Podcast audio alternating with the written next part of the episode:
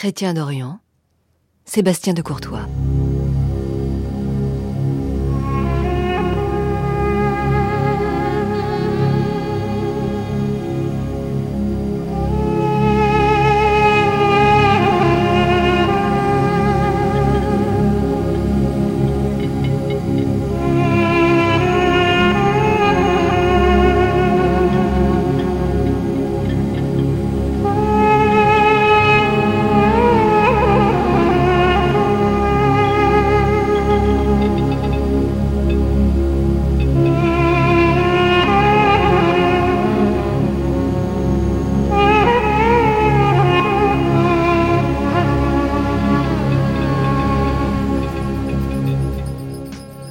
Bonjour, ce matin sur France Culture, dans Chrétien d'Orient, nous allons évoquer l'arrivée du christianisme dans le Caucase et particulièrement en Géorgie avec l'éminent spécialiste Bernard Houtier.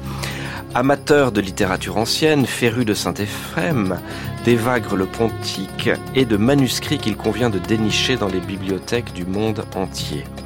Outre vos travaux de recherche au CNRS, vous avez enseigné la langue et la littérature arménienne à l'Université de Genève et le géorgien classique à l'Institut catholique de Paris. Bonjour Bernard Routier. Bonjour. Dix ans ont passé depuis votre dernière venue à l'antenne. Vous étiez l'un de mes premiers invités. Ce qui me permet de rappeler à nos auditeurs que nous célébrons les dix ans de l'émission cette année.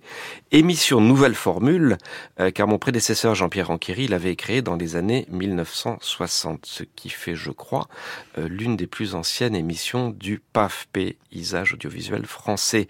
J'en profite pour remercier Jean Lebrun au passage, qui avait alors procédé à mon recrutement, l'une des grandes voix de l'antenne. Bernard Routier, revenons vers vous et le Caucase avec la question de l'essor du christianisme en ces confins de l'Empire romain d'Orient. Alors peut-être une première question pour que nous citions euh, euh, ce pays, cette région. Euh, donc nous sommes à l'est de, l'Empire romain d'Orient qui deviendra l'Empire byzantin, donc en ces marches impériales. Autant nous connaissons bien la conversion, le récit de la conversion de l'Arménie, mais un peu moins celui de la Géorgie. Alors c'est vrai que euh, d'une manière encore beaucoup plus générale, on peut dire qu'on connaît euh, beaucoup mieux euh, la littérature arménienne en France, ancienne, la littérature arménienne ancienne, que la littérature géorgienne. Et ça tient sans doute au fait qu'il n'y a pas eu de diaspora géorgienne comme il y a une importante diaspora arménienne. Donc ces deux pays sont voisins à l'extrémité euh, du monde byzantin à l'époque de la conversion, euh, quasiment, la naissance du monde byzantin. Mais de l'autre côté, c'est l'empire euh, perse et qui a joué un rôle aussi très important dans la culture de ces pays. Alors le christianisme, il est venu en Géorgie probablement d'une manière informelle très tôt, parce qu'il y avait, par contre, il y avait une immigration en Géorgie, euh, probablement du temps de la destruction du temple de Jérusalem, une immigration juive importante, et il y avait une communauté juive importante dans la capitale, Tsreta. Et on sait bien que le christianisme euh, a d'abord été euh, porté, prêché dans les synagogues, évidemment, il était facile de montrer, en tout cas il était tentant de montrer que les Écritures étaient accomplies. Donc il y a eu certainement euh, très tôt euh, une première euh, christianisation, mais complètement informelle, et c'est simplement au IVe siècle à l'époque de la conversion euh, de Constantin, à l'époque de la conversion de Turdat en Arménie, que le roi euh, Myrlian va aussi être converti. Mais il y a une euh, spécificité très intéressante, il va être converti par une femme, Sainte Nino, qui est donc l'apôtre de, de, la Géorgie. Et cette apostolicité féminine est très très intéressante. on aura à l'apogée de la fin du XIIe siècle, au début du XIIIe siècle, de la Géorgie une reine, la reine Tamar. et ce, paysage féminin est très très important. Un petit mot maintenant sur la langue géorgienne, donc ces langues du Caucase. On sait qu'il y a énormément de, de dialectes, de langues locales. quelle est la différence avec l'arménien en quelques mots? Est-ce que ce sont des langues d'une même famille ou pas? Alors, pas du tout. L'arménien est de la grande famille indo-européenne. C'est un rameau à part qui n'a pas de, proches parents. Euh, mais comme le grec, par exemple, ou comme l'albanais. Euh, le géorgien, lui, fait partie d'un groupe, c'est la langue la plus importante du groupe qu'on appelle du Caucase du Sud, caucasique du Sud. Euh, on ne sait le, rattacher à aucun groupe connu de langue. Donc on pourrait dire, par rapport au monde indo-européen, l'arménien et le géorgien, eh bien ce serait le français et le basque. Car euh, il y a cette chose très étrange qui a été remarquée par Strabon dès le début de notre ère, que les Géorgiens sont appelés par tous leurs voisins, et en particulier par les Grecs, Ibères. Et pour nous, l'Ibérie, évidemment, elle est euh, à l'ouest, en Espagne. Et euh, il y a des, des linguistes au XIXe siècle, quand ils ont euh, montré qu'il y avait une famille de langue indo-européenne et que le basque ne rentrait pas dans cette famille, qui se sont penchés sur la relation du géorgien et du basque. Et est-ce qu'il y a une relation quelconque ou pas? Alors, euh, pour l'instant, c'est très très difficile de, de, le dire. La structure, ce qui est très intéressant, c'est que la structure linguistique est identique. C'est-à-dire une langue avec un, un cas qui n'existe plus dans, dans, la plupart des langues, qui n'existe pas dans nos langues à nous, qui est l'ergatif, qui est le cas du sujet qui intervient volontairement.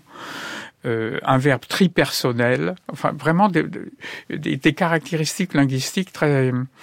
Par contre, au point de vue phonétique, il n'y a plus rien. Peut-être ça a été raboté par 3000 euh, ans de langue latine.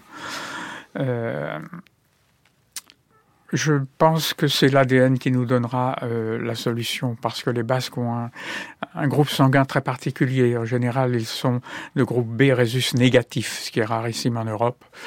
Donc euh, j'espère qu'il y, aura une réponse de ce côté-là maintenant. Quelques mots pour nous décrire la Géorgie chrétienne, cette Géorgie mystique avec euh, ses paysages extraordinaires, ses monastères. Euh, ce sont des lieux que vous connaissez bien vous-même? Ah oui, j'ai été une cinquantaine de fois en Géorgie. Euh, une architecture euh, religieuse absolument magnifique qui s'appuie sur une architecture euh, géographique extraordinaire, parce que le Grand Caucase, c'était un massif alpin, mais plus dru que nos Alpes et plus haut. Euh, il culmine à 5633 mètres, si j'ai bonne mémoire, pour l'Elbrus. Et magnifique, oui, c'est un pays très très attirant. Très attachant. Revenons Bernard Routier maintenant vers une, euh, une thématique particulière qui est celle d'un théologien sur lequel vous avez beaucoup travaillé. Je le euh, citais dans mon introduction, Évagre le Pontique. Alors vous êtes venu avec une, un traité, un bout de traité, une lettre, je crois, que vous avez euh, traduite. Que savons-nous de ce théologien? Alors c'est un théologien qui a une histoire un peu extraordinaire. Il était, c'est un grand philosophe. Euh, euh, Antoine Guillaumont, qui a beaucoup, qui a été le premier à repratiquer Vagre d'une manière vraiment euh, très importante au point de vue scientifique, puisqu'il a découvert en syriaque une version euh, non expurgée des sentences gnostiques a publié un livre qui s'appelle Le philosophe au désert. Donc c'était un, homme d'une très grande culture euh, qui, si j'ai bonne mémoire, est, tombé amoureux de la femme d'un haut fonctionnaire à Byzance et donc il a pensé que c'était mieux de partir et il est parti en Égypte apprendre la langue euh, spirituelle de ses rustres, les Coptes. Euh, évidemment, la langue copte pour les les Byzantins, c'était quelque chose d'un peu barbare, mais euh, il a donc systématisé, il a été joué un rôle extrêmement important de systématisation de la vie spirituelle. Et ce traité euh, géorgien euh, que vous évoquez, qui vient d'être redécouvert, a été publié en 2019 sous le nom de Maxime, euh, a été traduit, on parlera peut-être un tout petit peu, euh, si on a le temps plus tard, euh, du monastère d'Iviron des Ibères, des Géorgiens à Latos, a été traduit par le premier grand traducteur Eutyme Latonite et passé pour être lu sous le nom de Maxime. Maxime le confesseur, qui est d'ailleurs mort en Géorgie, en martyr, était peu suspect euh, de non-orthodoxie, alors que euh, Évagre, qui était reprend euh, la philosophie religieuse d'Origène. Euh, Origène a été condamné en 553, donc euh, c'était plus difficile de, le faire lire. Et remarquablement, on peut noter que ce traité est perdu en grec, mais il est conservé donc en traduction syriaque, en traduction arménienne, pas très bonne, et en traduction géorgienne maintenant retrouvée. Je rappelle la date de ce personnage, nous sommes au IVe siècle, euh, et il a été condamné quelque temps après, ou de son vivant déjà il était... Non, non, pas de son vivant. Euh, après, oui, en 553, avec dans la, la mouvance de la condamnation d'origine. Est-ce que vous pouvez nous expliquer ce que vous allez nous lire bientôt? Alors, il a composé, c'est un homme euh, extrêmement systématique. Euh, bien sûr, il se base sur l'écriture. Il remarque que Jésus euh, subit trois tentations et répond aux, démons qui lui suggèrent de faire des bêtises par des paroles de la Bible, des paroles de l'écriture. Alors il se dit, mais les moines sont objet de tentation par les démons puisqu'il cherche la prière pure.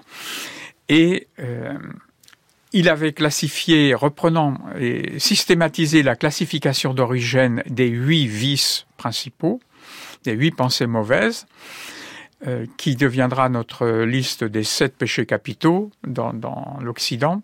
Il va être popularisé en Occident. Euh, Évagre va être traduit très tôt dans toutes les langues de l'Orient chrétien et même en latin euh, et surtout popularisé par Cassien dans ses, conférences et ses institutions.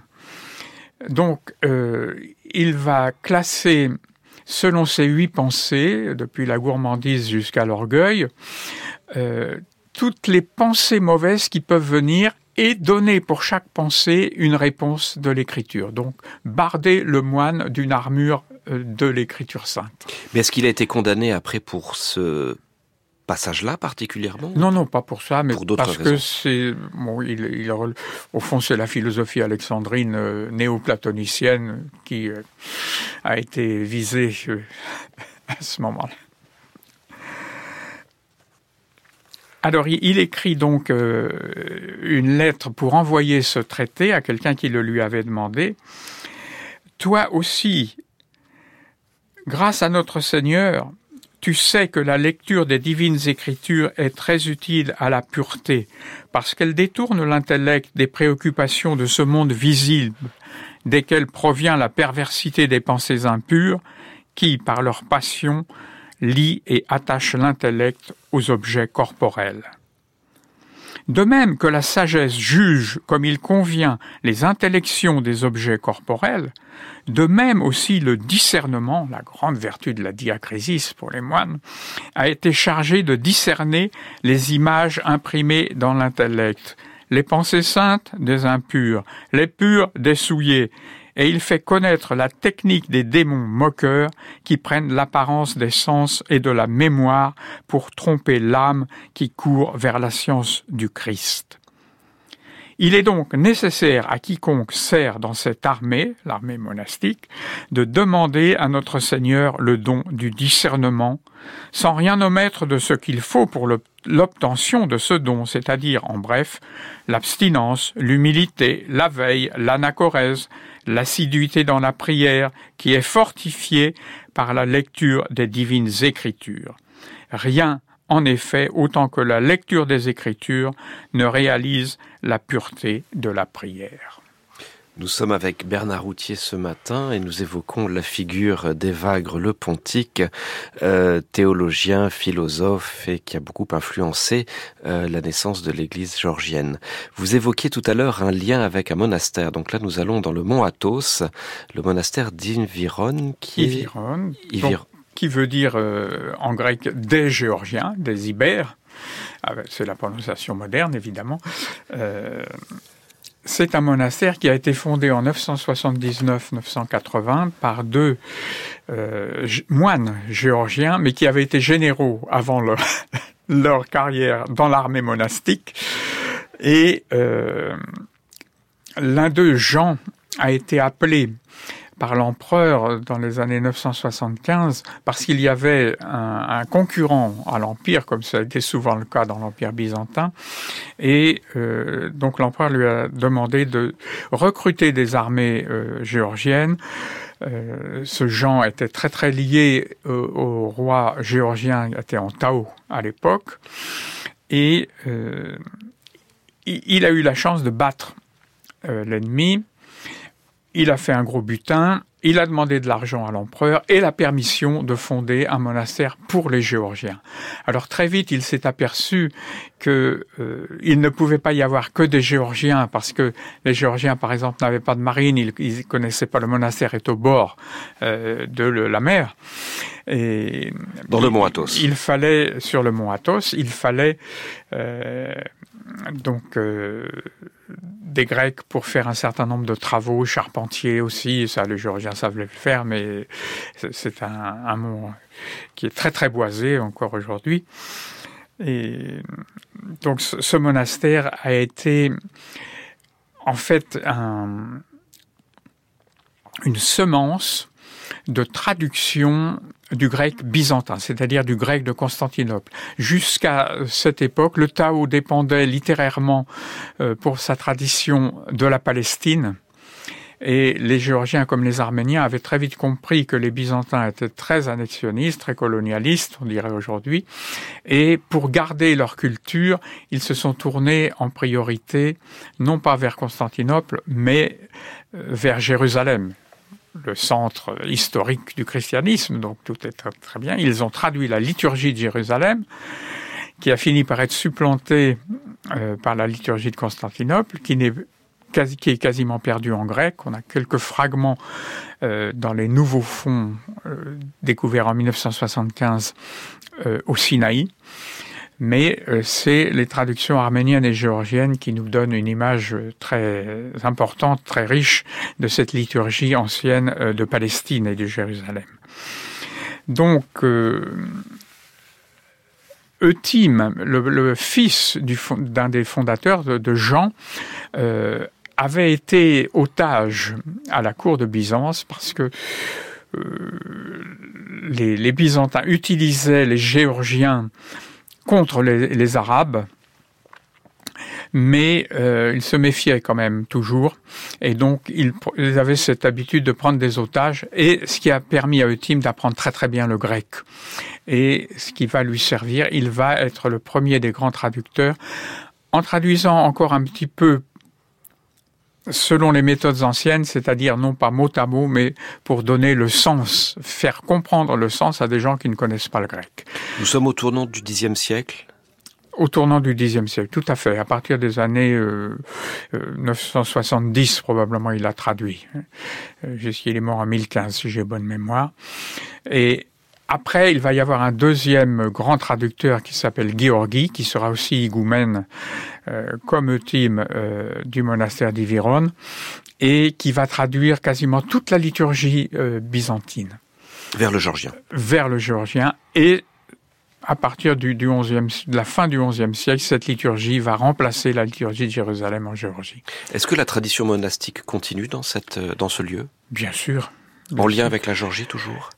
Non, malheureusement, euh, c'est pour ça que Jean ne voulait pas à l'origine qu'il y ait de Grecs. Euh, les Grecs, quand ils ont affaire à des gens qui ne parlent pas naturellement le grec, euh, pensent toujours qu'ils peuvent être non complètement orthodoxes. Et ça continue aujourd'hui. Nous avons donc travaillé avec une, une, une petite équipe euh, à faire le catalogue des manuscrits conservés géorgiens, des manuscrits géorgiens conservés à Iviron. Et euh, le bibliothécaire, euh, le moine Théologos, qui est un homme absolument charmant et très très bon historien, nous a dit franchement, je n'ai pas confiance en les Géorgiens. Donc c'est une, une vieille vieille histoire. On a au XIe siècle l'écho d'une conférence qui a dû se tenir. On a dû les Géorgiens ont dû prouver qu'ils étaient orthodoxes aux Grecs et euh, c'est toujours un peu le problème. Alors je rappelle que pour ce catalogue des manuscrits georgiens du monastère d'Inviron sur l'Athos, vous avez reçu le prix de l'Académie des inscriptions et belles-lettres. Un prix, effectivement. Un prix. Il y en a un certain nombre qui sont donnés. je suis très fier parce que c'est assez rare que, c'est même rarissime que ce prix soit accordé pour euh, une matière géorgienne. ça me fait vraiment un grand plaisir, en plus de l'honneur immense, évidemment. Il nous reste une petite minute. Euh, ce manu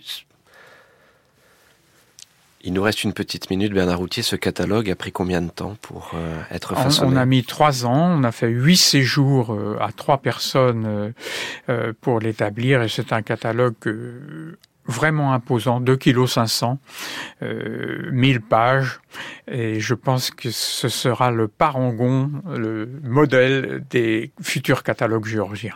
Un catalogue qui est exhaustif sur cette euh, Complètement, et nous avons numérisé intégralement aussi tout le fond de façon à ce qu'il y ait une chance de survie de ces témoins malgré les vicissitudes de l'histoire. Donc vous avez aussi une démarche patrimoniale dans vos travaux Tout à fait. De conservation Tout à fait et de transmission aussi d'essayer de, à la fois de, rendre facile l'édition de tous les textes qui ne sont pas encore édités. Il y en a encore soit des textes liturgiques effectivement ou des textes patristiques, et puis euh, de, permettre euh, la transmission aux générations futures, aussi du, du matériel.